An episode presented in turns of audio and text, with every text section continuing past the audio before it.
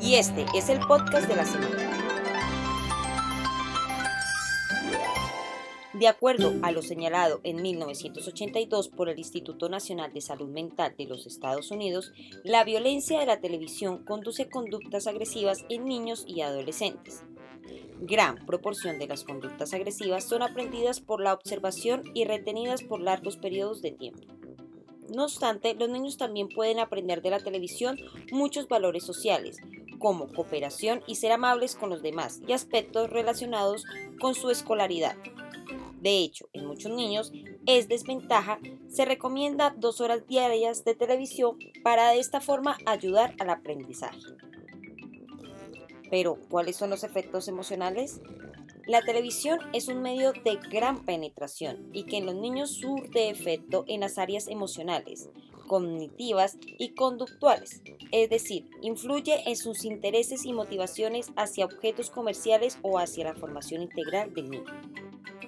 Como resultado de la repetición de la violencia o varias conductas no adecuadas en los medios de comunicación de masas, hay un decremento en la sensibilidad emocional del niño ante la violencia o ante otras conductas.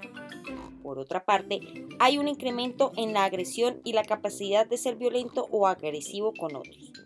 Además, los niños demuestran mayor agresividad en sus juegos y prefieren seleccionar la agresión como respuesta a situaciones conflictivas.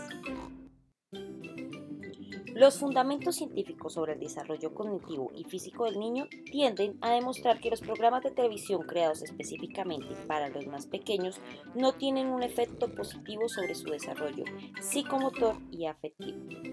Al contrario, estudios disponibles subrayan el riesgo ligado al consumo de imágenes televisivas sobre el desarrollo del pensamiento y la imaginación, la integración de emociones y sobre su desarrollo psicomotor. Para desarrollar sus capacidades físicas, psicomotrices, cognitivas y afectivas, el niño debe utilizar activamente sus cinco sentidos y apoyarse sobre la relación con un adulto.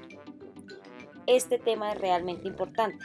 Los padres cada vez acuden más a la televisión y bueno, también sabemos que al Internet, para distraer a los niños pequeños.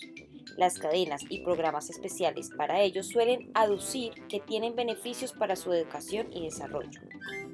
Creo que el conocer las opiniones negativas al respecto pueden ayudarnos a tomar decisiones informadas, quedando claro que son los padres los que en última instancia deben elegir si poner o no a ver la televisión o el internet al niño. Este fue el podcast de la semana en Ruta 63.